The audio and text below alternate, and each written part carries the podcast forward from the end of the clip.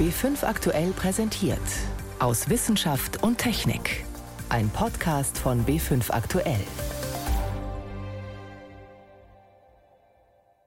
Als erstes drei Viren nach Chicago. Dann als nächstes Toronto, auch drei. Ach du Schande. Toronto, ach du Kacke. Viren in Chicago und Toronto und in vielen anderen Städten der Welt. Was in Zeiten wie diesen ziemlich vertraut klingt, ist tatsächlich ein Spiel. Ein Spiel, das allerdings von der Realität eingeholt wurde. Dazu später mehr. Außerdem fragen wir, können Klimaanlagen das Coronavirus verbreiten? Und wir werfen einen Blick auf den Sternenhimmel im Mai. Das sind drei unserer Themen heute. Am Mikrofon ist David Globig. Dadurch, dass die Corona-Infektionszahlen bei uns deutlich zurückgegangen sind, ist inzwischen auch ein bisschen mehr normaler Alltag möglich. Irgendwann werden auch Cafés und Restaurants wieder öffnen dürfen. Österreich plant das bereits für Mitte des Monats, mit entsprechenden Mindestabständen zwischen den Tischen. Dass man sich dabei auch Gedanken über Lüftungs- und Klimaanlagen machen sollte, legt eine Studie aus China nahe. Dort haben Forscher einen Fall untersucht, bei dem wohl ein Luftstrom das Virus im Raum eines Restaurants verbreitet hat. Mein Kollege Johannes Rostäuscher hat sich die Studie näher angeschaut. Was ist denn da genau passiert? Man geht davon aus, dass tatsächlich neun Personen in diesem einen Raum mit dem Coronavirus angesteckt worden sind. Das klingt jetzt vielleicht dramatischer, als es wirklich war. Die Situation war ungefähr so. Ein Restaurant in Guangzhou, das ist eine Großstadt im Süden von China, und das war eben ein Raum. Und der ist aber nur sechs Meter lang. Und auf diesen sechs Metern sind drei runde Tische verteilt. Und an einem Ende der Wand ist so ein wahrscheinlich primitives Klimagerät angeschraubt, das einfach Luft ansaugt und dann wieder in den Raum bläst. Am mittleren Tisch sitzt jetzt eine Familie, die ist kurz vorher aus Wuhan angereist, unmittelbar bevor dort die absolute Reisebeschränkung verhängt worden ist. Eine Person von dieser Familie, eine 63-Jährige, war wahrscheinlich schon positiv, als sie in dieses Restaurant gekommen ist. Sie hat jedenfalls noch am gleichen Tag Symptome entwickelt. Und man geht jetzt davon aus, dass diese Person an ihrem eigenen Tisch vier Menschen angesteckt hat, am linken Nachbartisch drei und am rechten Nachbartisch nochmal zwei. Man muss natürlich dazu sagen, es kann auch sein, dass sie an jedem Tisch jeweils einen angesteckt hat und der dann wiederum die anderen Personen. Es waren jeweils Familien. Aber am Ende waren inklusive Ursprungspatientin zehn Menschen Corona-positiv. Und warum glauben die Forscher, dass da jetzt ausgerechnet die Klimaanlage daran schuld ist? Naja, die gehen davon aus, dass diese Klimaanlage einen Luftzug erzeugt hat über diese drei beteiligten Tische hinweg. Anders gesagt, dass dadurch die Tröpfcheninfektion einfach weitere Strecken zurückgelegt hat durch diesen schwachen Luftzug als die berühmten eineinhalb Meter. Was dafür spricht, dieser Raum öffnet sich in eine andere Richtung ziemlich weit und da haben 73 weitere Gäste gesessen. Die sind alle quarantänisiert worden und alle getestet und waren alle negativ. Auch die acht Bedienungen des Restaurants. Und dieser andere Raumteil hat quasi seine eigene Klimaanlage und sozusagen seinen eigenen Luftzug gehabt. Die Forscher glauben deswegen, dass hier dieser Luftzug verantwortlich war. Dass aber die Viren nicht aus der Klimaanlage selbst gekommen sind, die haben sie getestet und die war komplett negativ. Wenn ich jetzt gar keine Klimaanlage habe, sondern nur einen Ventilator benutze, was könnte da passieren? Also einer der Klimaanlagenexperten, die ich befragt habe, hat ausdrücklich auf so einen Ventilator auch hingewiesen. Wenn so ein Ventilator natürlich am Boden steht, dann erzeugt er ja auch einen gerichteten Luftstrom. Das kann schon einen ähnlichen Effekt haben. Die Ventilatoren in so heißen Ländern an den Decken erzeugen auch Luftzug, der ist dann wieder ungerichteter. Also da denke ich, ist es schwierig zu sagen. Nun war in diesem Restaurant eine einzelne Klimaanlage in diesem Raum, aber es gibt ja auch Lüftungs- und Klimaanlagen, die eben nicht nur einen Raum versorgen, sondern ganze Gebäudeteile, ganze Stockwerke. Wie groß ist die Gefahr, dass sich das Virus in so einem Fall großflächig verbreitet? Es gilt unter Fachleuten als sehr unwahrscheinlich, aber gleichzeitig nicht ausgeschlossen. Man muss mal sagen, so eine Klimaanlage saugt im idealen Fall ja Luft von außen an. Und da ist, nach allem, was man vermutet, weniger Erreger drin oder gar keiner, jedenfalls weniger als in der Innenluft. Aber weil man Energie spart, wenn es draußen sehr warm oder sehr kalt ist, saugt die nicht 100% Luft von außen an. Ein Teil wird aus der Innenluft gefiltert und sozusagen wieder recycelt. Und da könnte natürlich theoretisch ein Virus, also besser gesagt ein Tröpfchen mit einem Virus drin sein, wenn jemand im Haus Corona positiv ist. Da geht es jetzt wieder um Wahrscheinlichkeiten Der Lehrstuhl für Gebäude- und Klimatechnik in Aachen sagt, die Wahrscheinlichkeit ist sehr gering, auch weil die Luft ja nochmal verdünnt wird, dass da überhaupt noch infektiöse Tröpfchen dabei sind. Die trocknen auch aus über die Zeit. Ein Fachmann, der mal Klimaanlagen in Operationszellen auf Viren untersucht hat, sagt, auf die Gesamtzahl aller Infektionen gesehen ist es nicht ausgeschlossen, aber sehr, sehr selten. Wenn man jetzt trotzdem Sorge hat, was kann man denn tun, um das Risiko vielleicht noch mal zu verringern? Da gibt es sogar eine hochoffizielle Empfehlung von drei beteiligten Fachverbänden. Die sagen schon, das Risiko sei nahezu ausgeschlossen, aber sie empfehlen, die Klimaanlage nicht auszuschalten, sondern im Gegenteil länger laufen zu lassen, früher, bevor die Leute ins Büro kommen und auch später ausschalten, wenn die Leute schon wieder daheim sind, ganz einfach, um den Anteil der Frischluft im Gebäude zu erhöhen. Diese besagte Umluft, also wo die Luft recycelt wird, zu reduzieren oder auf Null. Und dann gibt es noch was, und zwar die sogenannte Überströmung. Und die soll man minimieren. Überströmung ist, wenn ein Zimmer mit einer Klimaanlage belüftet wird und über zum Beispiel Lüftungsschlitze über den Türen andere Zimmer mitbelüftet. Also das soll man möglichst verhindern, ist auch logisch, weil diese Überströmung erzeugt Luftstrom von einem Zimmer ins andere. Da können ganz theoretisch auch Tröpfchen mitfliegen. Also zusammengefasst kann man sagen, in der Luft hält sich das Virus eh nicht allzu gerne. Die Wahrscheinlichkeit, dass Klimaanlagen die Viren weiter verbreiten, ist wohl wirklich sehr gering, aber sie ist nicht null. Und ein leichter Zug in einem Raum, also durch seine einfache Klimaanlage an der Wand oder einen Ventilator, der kann schon dazu beitragen, dass die Tröpfchen mit den Viren weiterfliegen als die berühmten eineinhalb Metern. Und das ist wohl das, was in China passiert ist. Johannes Rostäuscher war das zur Rolle, die Klimaanlagen bei der Weiterverbreitung des Coronavirus spielen könnten. Seit etwa Mitte März müssen wir nun schon mit Einschränkungen wegen der Corona-Pandemie leben. Das ist oft nervig und für manche sogar existenzbedrohend. Die Umwelt allerdings, die profitiert davon. Zum Beispiel, weil Industrie und Verkehr weniger Treibhausgase ausstoßen. Die Internationale Energieagentur rechnet für dieses Jahr mit dem größten Rückgang aller Zeiten. Doch wie sieht es mit anderen Schadstoffen in der Luft aus? Diese Frage lässt sich gar nicht so leicht beantworten. Renate L. berichtet. Wir sollen zu Hause bleiben, also sind weniger Autos auf den Straßen unterwegs, also ist die Luft besser, sollte man meinen. Aber wenn man die Daten von Messstationen an stark befahrenen Straßen in München und Nürnberg sieht, ist die Sache nicht mehr ganz so eindeutig. Ja, die Stickoxidkonzentration in der Luft ist plötzlich stark gesunken am ersten Wochenende mit Ausgangsbeschränkungen und in der ersten Woche blieben die Werte auch niedrig. Aber danach sieht es nicht mehr viel anders aus als vor einem Jahr. Viel auf und ab von Tag zu Tag gibt es immer. Noch fehlt der große Überblick, sagt Klaus Kumutat, Präsident des Landesamtes für Umwelt. Seine Behörde wertet die Daten der Messstationen aus. Es ist zunächst zurückgegangen, aber wir trauen uns erst eine echte Aussage, wie stark äh, wir einen, einen rückläufigen Trend haben, wenn wir das ganze Jahr betrachtet haben und wenn auch die Daten aus Verkehrszählungen vorliegen, also wie viele Pkw oder Lkw an der Messstelle vorbeigefahren sind. Dann wird sich auch zeigen, ob die Stickoxide in den Innenstädten vielleicht von Lieferdiensten oder Lkw mit Supermarktnachschub kamen. Weit ab vom dichten Stadtverkehr an der Messstation im oberbayerischen Andex hat sich ohnehin nichts geändert. Die Stickoxidkonzentration ist unverändert niedrig. Anders sieht es beim Feinstaub aus. Da bewegen sich Stadt- und Landmesskurven im selben Muster. Zum Feinstaub trägt allerdings der Straßenverkehr auch an stark befahrenen Straßen maximal 30 Prozent bei. Feinstaub hat viele Quellen, sagt Marcel Langner vom Umweltbundesamt.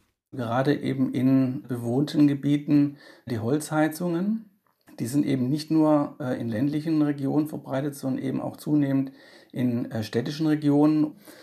Dann ganz allgemein Verbrennungsprozesse aus Kraftwerken. Dann ähm, haben wir verschiedene Industrieprozesse.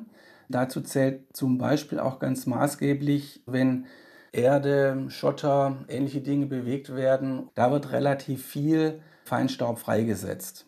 Außerdem gibt es auch Feinstaub, der erst in der Atmosphäre entsteht, aus winzigen Ammoniaktröpfchen, die zu 95 Prozent aus der Landwirtschaft kommen, oder auch aus Pflanzenfasern oder Pollenkörnern, die zerbrechen. Und das Wetter spielt eine große Rolle. Trockenes Wetter bedeutet eher in der Regel immer höhere Feinstaubbelastung, weil nämlich durch Regen sehr viel Feinstaub aus der Atmosphäre ausgewaschen wird. Ende März wurde auch noch Sahara-Staub nach Deutschland geblasen, was in den Messkurven als deutlicher Ausschlag nach oben erkennbar ist.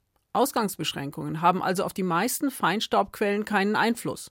Andererseits lohnt es sich, gerade beim Verkehr genauer hinzuschauen. Bei den üblichen Messungen wird nämlich nur das Gesamtgewicht des Staubs pro Kubikmeter Luft bestimmt. Untersuchungen zum Effekt von Umweltzonen in Großstädten zeigen allerdings, dass sich der Staub anders zusammensetzt, wenn weniger Autos und Lkw unterwegs sind.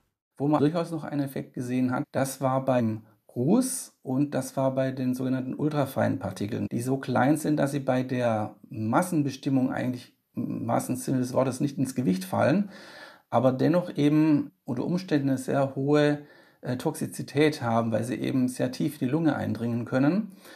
Und auf der anderen Seite gerade der Ruß ist ja ein Bestandteil des Feinstaubes, der wahrscheinlich besonders gesundheitsschädigend ist. Für Ruß und Ultrafeinpartikel ist der Straßenverkehr die wesentliche Quelle. Und das bedeutet, auch wenn die schiere Masse des Feinstaubs vielleicht nicht so stark zurückgegangen ist, seine Zusammensetzung dürfte weniger gesundheitsschädlich sein. Ob die Luft hierzulande tatsächlich durch einen Corona-Effekt sauberer wird und wie sich das vielleicht auch auf unsere Gesundheit auswirkt, das wird sich erst zeigen, wenn alle Daten über einen längeren Zeitraum vorliegen. Entsprechende Studien werden schon vorbereitet.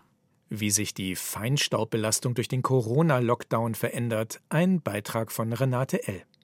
Sie hören B5 aktuell am Sonntag aus Wissenschaft und Technik, heute mit David Globig. Wir bleiben beim Kampf gegen Viren. Aber es geht nicht um die jetzige Krise, nicht einmal um reale Viren, sondern um ein Spiel. Pandemic, Pandemie. Auf den Markt gekommen ist es schon vor gut zehn Jahren, aber es hat nichts von seiner Aktualität verloren. Im Spiel sind es gleich mehrere unterschiedliche Viren, die in Städten rund um den Globus wüten. Weitere Ausbrüche stehen kurz bevor. Die Spieler treten gemeinsam an, um die Welt von den todbringenden Krankheitserregern zu befreien. Joachim Budde hat Pandemie gespielt und mit dem Erfinder gesprochen. Im Spiel kommen die Viren als kleine Holzklötzchen in die Welt. Als erstes drei Viren nach Chicago. Oh. Dann als nächstes Toronto, auch drei. Ach du Schande. Toronto, ach du Kacke. Tu mal drauf. Wir sind sehr eingedrängt von Ein bisschen, ja. Gleich vier verschiedene Erreger brechen auf allen Kontinenten aus. Die Spielerinnen und Spieler müssen sie unter Kontrolle halten und Gegenmittel finden. Dazu übernimmt jeder die Rolle eines Experten im Seuchenbekämpfungsteam. Ich bin der Arzt. Ah, der Arzt. Du kannst besser heilen, ne? Ah, ah. Ich bin der Wissenschaftler. Der tüftelt an den Impfstoffen. Denn die Figuren müssen um die Erde jetten, um die lokalen Ausbrüche einzudämmen, Informationen über die Viren zu sammeln und damit Gegenmittel zu entwickeln. Alle müssen zusammenarbeiten, um zu gewinnen. Solche sogenannten kooperativen Spiele mögen Matt Leacock und seine Frau. Um das Jahr 2004 herum suchte der amerikanische Spieleerfinder deshalb ein Thema für ein neues Spiel.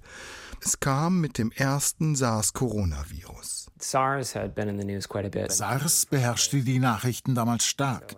Und das brachte mich auf die Idee, Viren geben einen wirklich schrecklichen Feind ab. Krankheiten und Viren sind gleichgültig und gefühllos. Und man kann wirklich jeden dazu bringen, eine Krankheit zu bekämpfen. Da hat niemand Skrupel. Sie sind sehr reizvolle Gegner. Matt Leacock hat ein paar Bücher über Seuchen gelesen, natürlich die Berichterstattung verfolgt, mehr nicht. Pandemic ist ja keine Simulation, das möchte ich ganz deutlich sagen. Es geht darum, zusammenzuarbeiten und sich abzusprechen, um die Krankheit zu besiegen. Aber es ist nicht wirklich didaktisch. Und doch hat die Universität im britischen Leicester das Spiel in der Ausbildung ihrer Medizinstudenten benutzt. Matt Leacock fand das faszinierend und hat sich lange mit den Verantwortlichen an der Hochschule darüber unterhalten. In diesem Spiel haben Ärztinnen und Ärzte eine wichtige Rolle. Hier sind sie die Helden. Die Universität hat Pandemic eingesetzt, um zu benoten, wie ihre Medizinstudenten in Teams zusammenarbeiten und miteinander kommunizieren. Bei Pandemic ist es wichtig, sich gut abzusprechen, denn die Seuchen sind starke Gegner. Die Spieler kommen nur im Schneckentempo voran. Ja. Bis wir uns dann irgendwo in Südamerika treffen. Oh Gott. Dann gehe ich doch schon mal nach Sao Paulo, dann können wir uns da vielleicht treffen. Die Viren hingegen Ja. breiten sich rasant aus. Epidemie. Oh. Ach du Schande. Pandemic ist nur ein Spiel, aber dennoch habe es in Zeiten der Corona-Krise wieder eine Botschaft, sagt sein Erfinder. Dass wir wirklich zusammenhalten müssen, egal in welchem Land wir leben. Wir müssen zusammenarbeiten, Informationen austauschen und uns abstimmen. Nicht gegeneinander arbeiten oder uns gegenseitig die Schuld in die Schuhe schieben. Das ist wirklich kontraproduktiv. Das ist eine Botschaft des Spiels und ich hoffe, die Leute verstehen sie. Guck mal, jetzt sind wir in Shanghai, da kann ich dir hier die letzte rote Karte geben und dann kannst du im Forschungslabor in Peking den letzten Impfstoff herstellen. Okay, dann muss jetzt der Impfstoff dahin. Wenn sie gegen jeden Erreger ein Mittel gefunden haben, haben die Spieler gewonnen. Zwei, drei, vier, fünf. Geschafft. Ja. Ha, super. Joachim Budde war das über Pandemic, Pandemie, ein erschreckend aktuelles Spiel. Bedrohliche Szenarien gibt es auch an anderen Stellen. Wie können wir zum Beispiel die vielen unterschiedlichen Sorten erhalten, die es von Nutzpflanzen gibt, von Mais, Reis, Weizen und so weiter? Wie können wir verhindern, dass sie aussterben durch Kriege, Katastrophen oder den Klimawandel? Weltweit gibt es dafür Genbanken, in denen Abermillionen von Pflanzensamen eingelagert sind, und selbst wenn denen etwas passieren sollte, gibt es noch Kopien davon, die liegen tiefgekühlt in einer Art unterirdischen Bunker auf der norwegischen Insel Spitzbergen. Vor drei Jahren gab es allerdings ein Problem. In den Eingangsbereich der Anlage sickerte Tauwasser.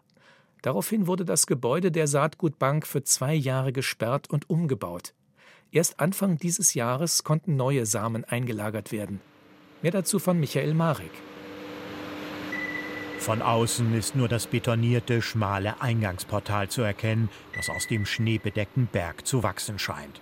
Auf die Nutzung der Anlage weisen Lettern aus Metall hin, Svalbard Global Seed Vault, weltweiter Saatguttresor Spitzbergen. Damit ist ausgewiesen, dass hier, tief im Plateau Berget versteckt, Saatgutschätze aus 249 Ländern der Welt lagern. Now we go in. Die Aufgabe des Tresors, die Vielfalt an Saatgut zu bewahren, so Hannes Dempewolf. Er arbeitet als Biologe für den Global Crop Diversity Trust, den Welttreuhandfonds für Kulturpflanzenvielfalt, der die Saatgutbank betreibt. Wir Wissenschaftler nennen das genetische Ressourcen unserer Nutzpflanzenvielfalt. Also da geht es um alte Sorten, auf Englisch heißt es auch Land Races, also Material, das von Bauern über Jahrtausende hinweg gezüchtet und entwickelt wurde. Das wird da oben eingelagert. Und das ist im Prinzip Teil eines großen globalen Projektes, um diese Nutzpflanzenvielfalt aufzubewahren und für zukünftige Generationen zur Verfügung zu stellen. 2017 hatte vermutlich der Klimawandel auch den Tresor erreicht.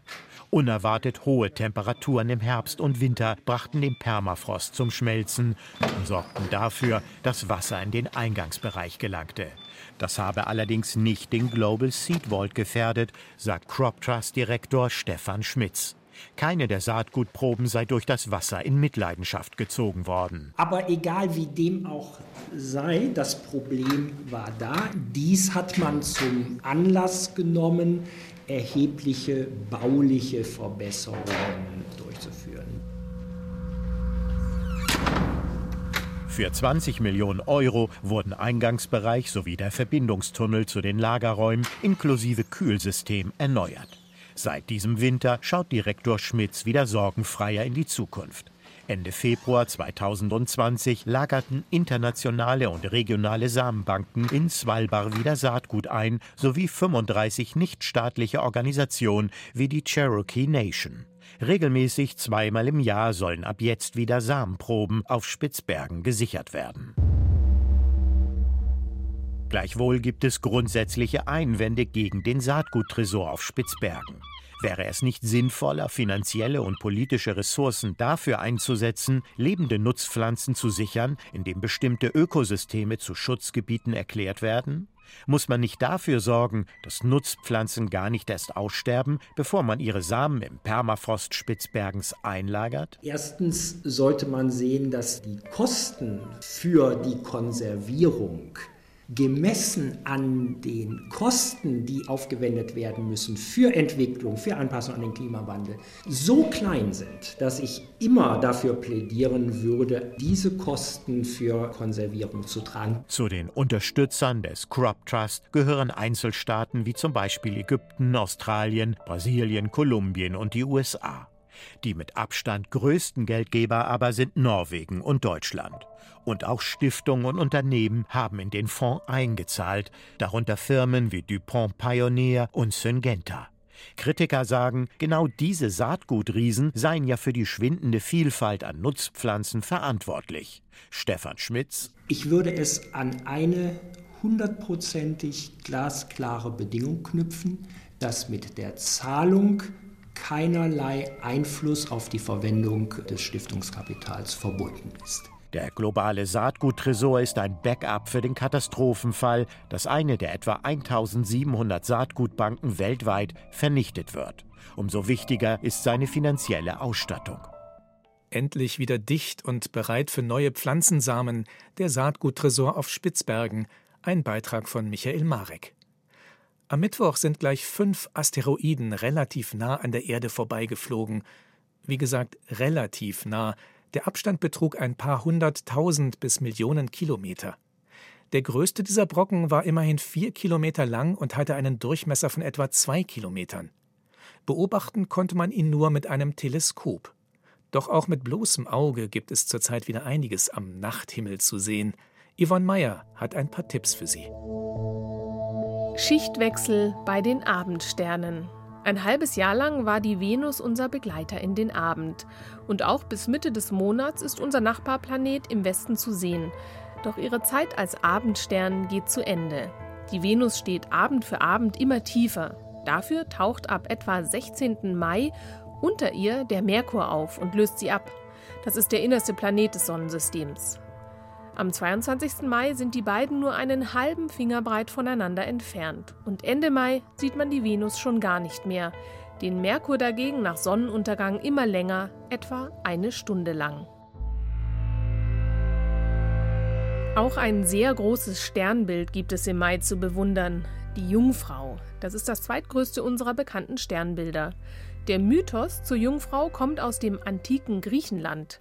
Da steht sie für die schöne Persephone, die Göttin des Wachstums.